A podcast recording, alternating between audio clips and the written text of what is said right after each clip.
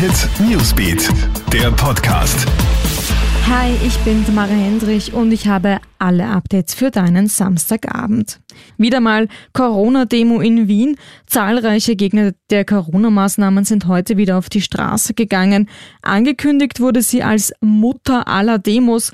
Begonnen hat alles zunächst friedlich im Schweizergarten mit Bier und lauter Musik. Beobachter sprachen von Partystimmung. Ein Teil der Demonstranten ist dann zum Landstraßergürtel weitergezogen.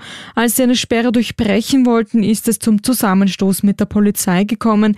Die wollte nämlich ein Zusammentreffen mit den linken Gegendemonstranten verhindern.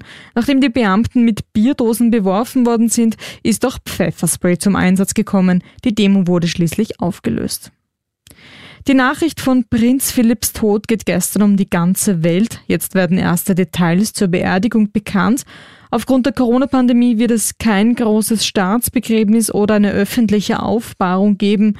Die Verabschiedung wird den engsten Familien- und Freundeskreis vorbehalten sein.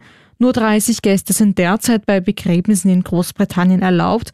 Der Trauergottesdienst wird voraussichtlich in der St. George's Chapel auf Schloss Windsor stattfinden, vermutlich auch ohne Kameras. Laut Royal Insidern hat sich Prinz Philipp zu Lebzeiten aber sowieso immer eine kleine familiäre Zeremonie gewünscht. Die Queen wird dazu in den nächsten Tagen Details bekannt geben.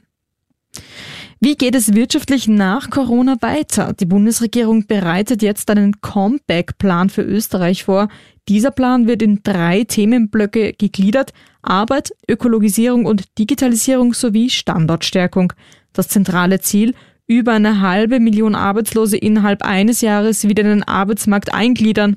Auch eine steuerliche Entlastung, insbesondere von kleineren und mittleren Einkommen soll es geben. Am Montag soll daran bereits gearbeitet werden. Während die Wirtschaftskammer den Plan begrüßt, hagelt es von der Opposition Kritik. Dem SPÖ-Wirtschaftssprecher Christoph Matznetter fehlen konkrete Maßnahmen, wie man Jobs schaffen kann. Der Wirtschaftssprecher der NEOS, Sepp Schellhorn, bezeichnet die Ankündigung als substanzlos und wirft der Regierung wirtschaftliche Ahnungslosigkeit vor.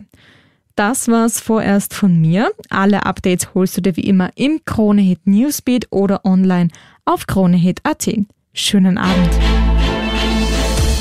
Kronehit Newsbeat, der Podcast.